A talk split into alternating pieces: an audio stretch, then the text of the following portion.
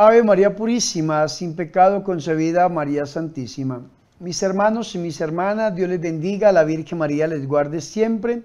Bienvenidos a mi programa La Buena Nueva con su servidor el Padre Bernardo Moncada para hoy lunes 23 de agosto. Hoy celebramos la fiesta litúrgica de Santa Rosa de Lima Virgen y yo los invito a que escuchemos la Buena Nueva.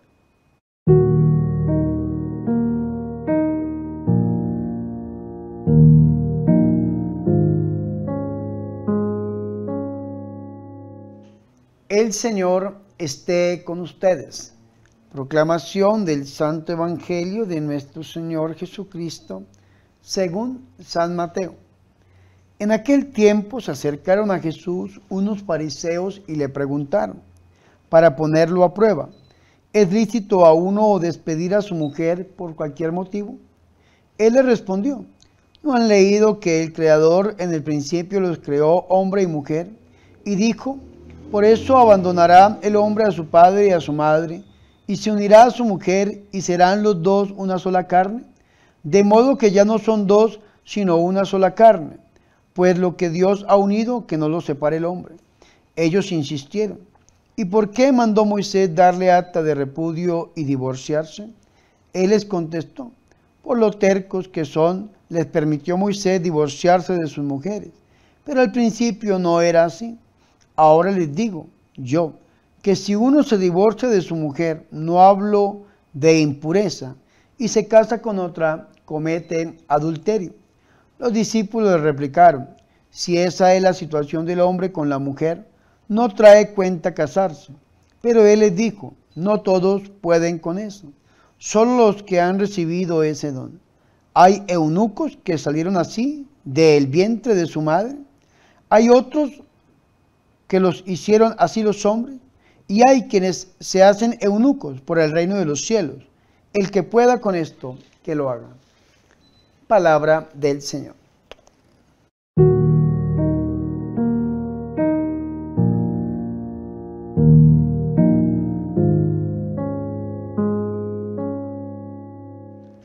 Mis hermanos y mis hermanas, qué alegrías para nosotros escuchar la palabra de Dios, el Santo Evangelio, la Buena Nueva, para este lunes 23 de agosto, día en que celebramos la fiesta litúrgica de Santa Rosa de Lima, una mujer muy bendecida, una santa muy amada. Le pedimos al Señor Jesús que hoy nos permita conocer un poco más de la vida de esta santa mujer. Vea lo que dice esta revista litúrgica. Santa Rosa de Lima nació en Lima en el, año de 1586. Vivió semi-recluida en el jardín de su casa, entregada al amor de Dios por la rigurosa penitencia y la contemplación mística. Tomó el hábito de la Orden Tercera de Santo Domingo, ofreciendo sus oraciones y sacrificios por la salvación de los indígenas. Murió el 24 de agosto del año de 1617, por su eximia santidad y sus anhelos misioneros, fue declarada patrona de América Latina. Que por intercesión de Santa Rosa de Lima, los deseos de nuestros corazones se hagan una realidad. Y para este lunes hemos escuchado una parte del Evangelio de San Mateo, tomada del capítulo 19, versículo 3 al 12 esta parte del Evangelio de San Mateo, que es la pregunta sobre el divorcio y la continencia voluntaria, ya la habíamos escuchado el viernes anterior. Resulta, mis hermanos, que uno de los fariseos se acercó a nuestro Señor Jesucristo para ponerle a prueba, y esto es importante que nosotros lo tengamos en cuenta, un fariseo preguntándole a Jesús para ponerlo a prueba. Y entonces este fariseo le pregunta, ¿puede uno repudiar a su mujer por motivo cualquiera? Resulta, mis hermanos, que habían dos posiciones frente a esa cuestión dada, a esa pregunta expuesta por este hombre. ¿Puede uno repudiar a su mujer por motivo cualquiera?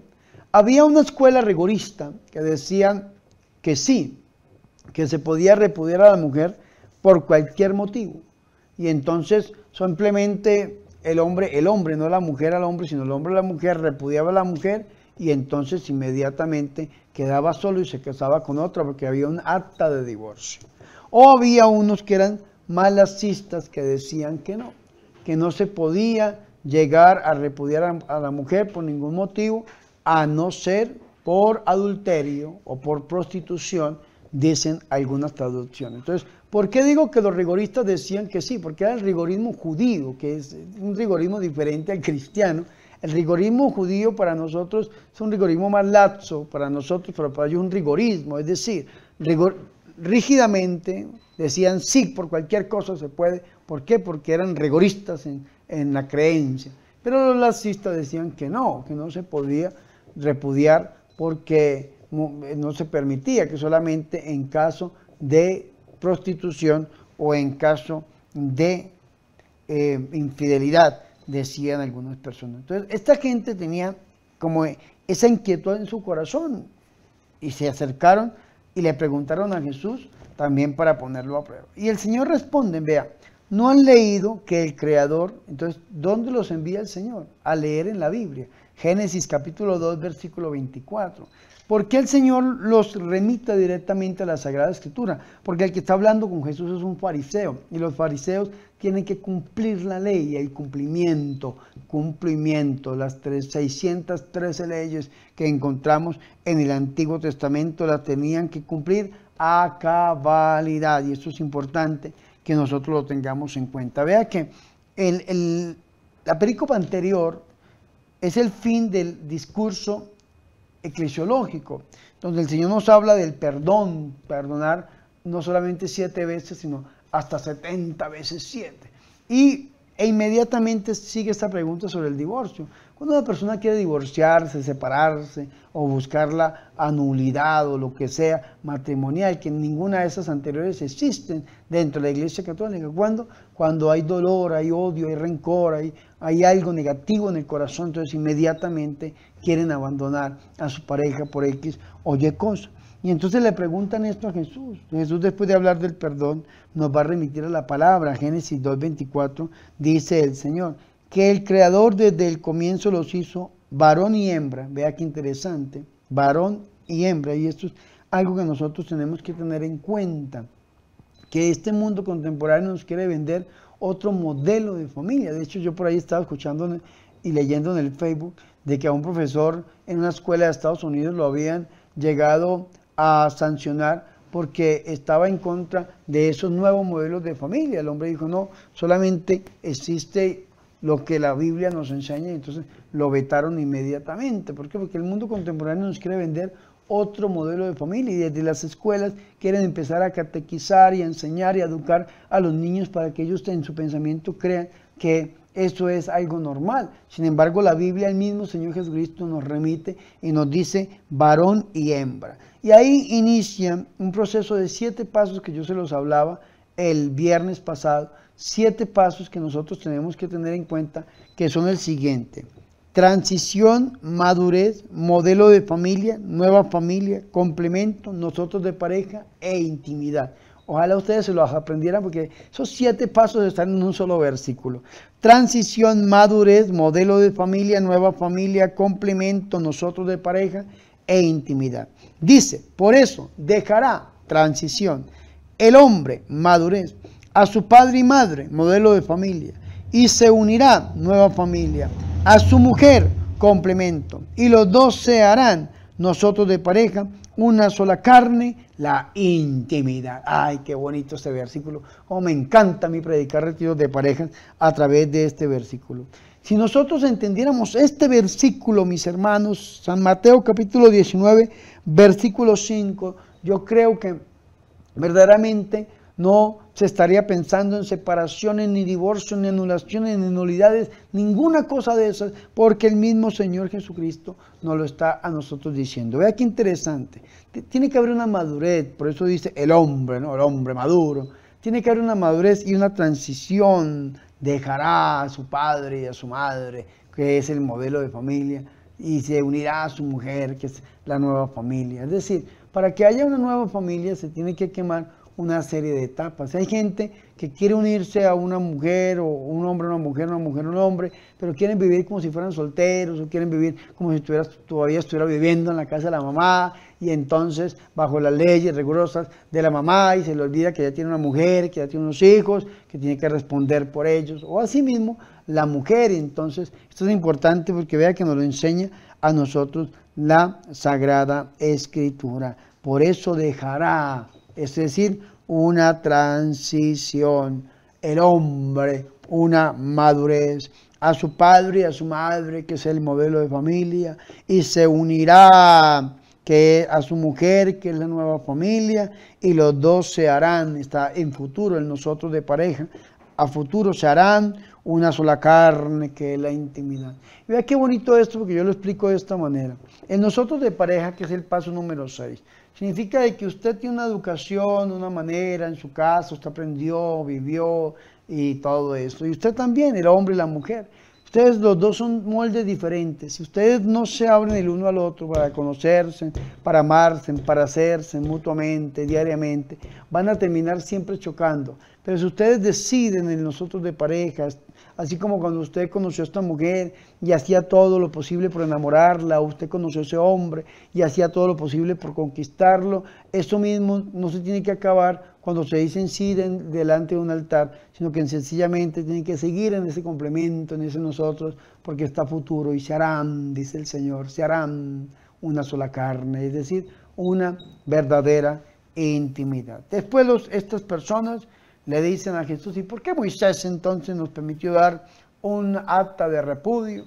Y el Señor les da la respuesta, por la dureza de su corazón les permitió repudiar a sus mujeres, pero al principio no era así. Que ojalá nosotros podamos hacer lo posible y lo imposible por defender la familia.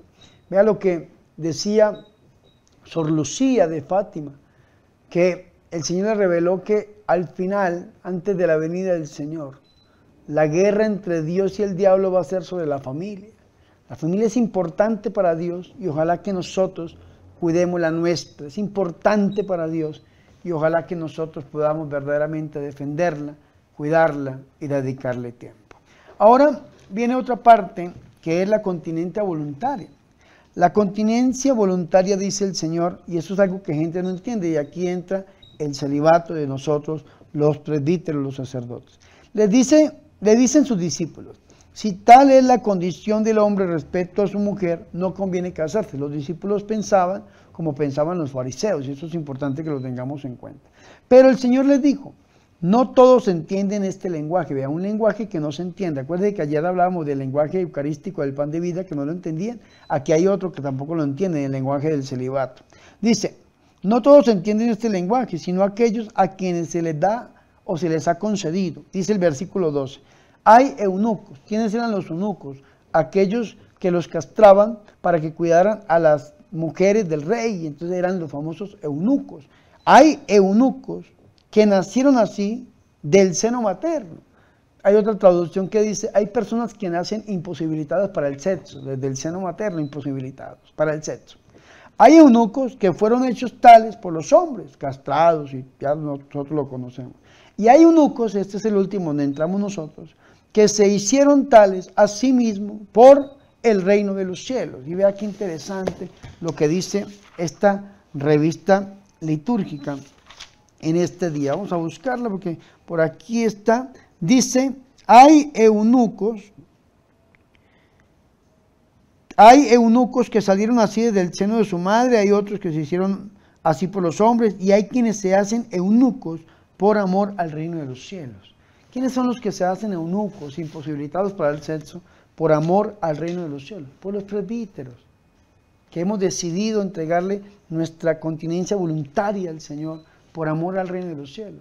Ay, Padre, pero es que no es bueno que el hombre esté solo. Es que no está solo.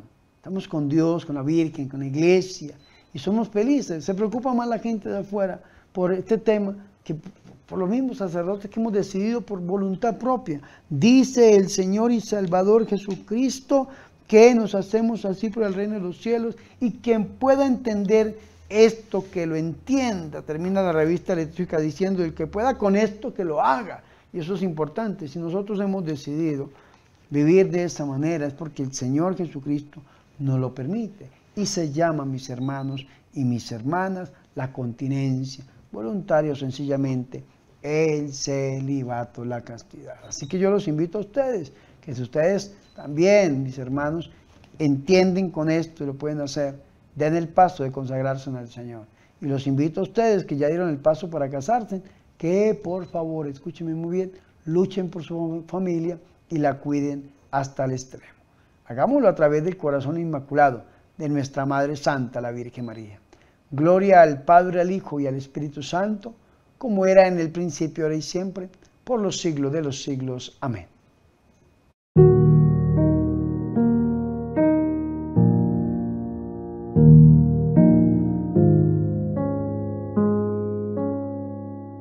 Mis hermanos y mis hermanas, yo los invito a que hagamos oración. Te bendecimos, Padre, porque Jesús nos enseñó a cambiar con sinceridad ante ti y los hermanos. Te conocemos humildemente que nuestra religión es con frecuencia el culto vacío que no te satisface. Nuestros labios te alaban, pero el corazón está lejos.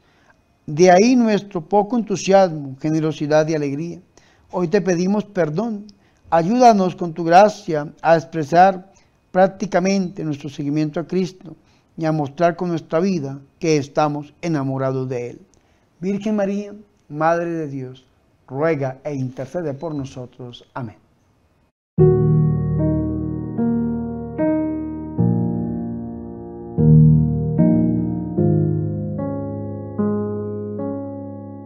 Mis hermanos y mis hermanas, hemos llegado al final de este programa La Buena Nueva con su servidor el Padre Bernardo Moncada para hoy lunes 23 de agosto. Recordemos que celebramos la fiesta litúrgica de la patrona de América Latina, Santa Rosa de Lima, y le pedimos al Señor que por intercesión de esta grande santa, los deseos de nuestros corazones se hagan realidad y que nosotros podamos entender verdaderamente el lenguaje de nuestro Señor y Salvador Jesucristo, vivirlo, ponerlo en práctica y enseñarlo a los demás.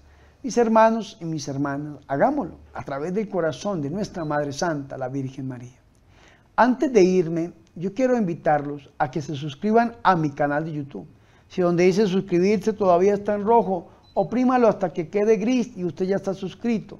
También dele like a los videos y compártalo con sus familiares y con sus amigos. Los invito también a que se suscriban al canal de la Corporación Ángel, que les dejo aquí el link.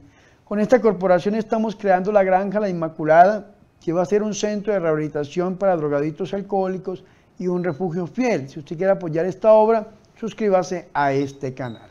También les recuerdo, mis hermanos, que se pueden unir a mi canal del Padre Bernardo Moncada como miembros activos. Cuando usted se une como miembro activo, no solamente recibe la insignia de miembro activo, sino que a mi YouTube me pide crear un contenido exclusivo para ustedes y yo he decidido ofrecerles por mutuo propio un congreso de sanación y liberación una vez al mes. El próximo congreso de septiembre va a ser el último domingo de septiembre, 25 de septiembre, en honor a la Biblia y a los arcángeles. Así que por favor, únanse al canal como miembro activo y los espero este domingo de 9 de la mañana a 5 de la tarde para compartir este evento. También les recuerdo que estamos sacando el trapito rojo de nuestro bolsillo y lo estamos batiendo, diciéndole, por favor, ayude a este ministerio con una ofrenda voluntaria. Ayúdenos, por favor, para nuestro sustento y nuestro ministerio. Necesitamos seguir con la construcción de la Granja La Inmaculada, necesitamos seguir con la evangelización a través de las redes sociales. Pero usted, mi hermano que está escuchando este mensaje, en la pantalla le estoy dejando las cuentas bancarias y le estoy dejando el, el canal de PayPal, la cuenta de PayPal, para que usted me extienda una ofrenda voluntaria porque estoy extendiendo mi trapito rojo. Hoy necesito de usted por favor, como decimos los colombianos, écheme la mano, que yo oro por usted para que el Señor lo bendiga al ciento por uno. Y no siendo más mis hermanos y mis hermanas, le pedimos al Señor que bendiga nuestras vidas. El Señor esté con ustedes. Y la bendición de Dios Todopoderoso, Padre, Hijo y Espíritu Santo, descienda sobre ustedes y permanezca para siempre. Amén. Por favor, recen por mí. Recuerden que yo soy el Padre Bernardo Moncada, su amigo, su sacerdote, que yo soy su servidor.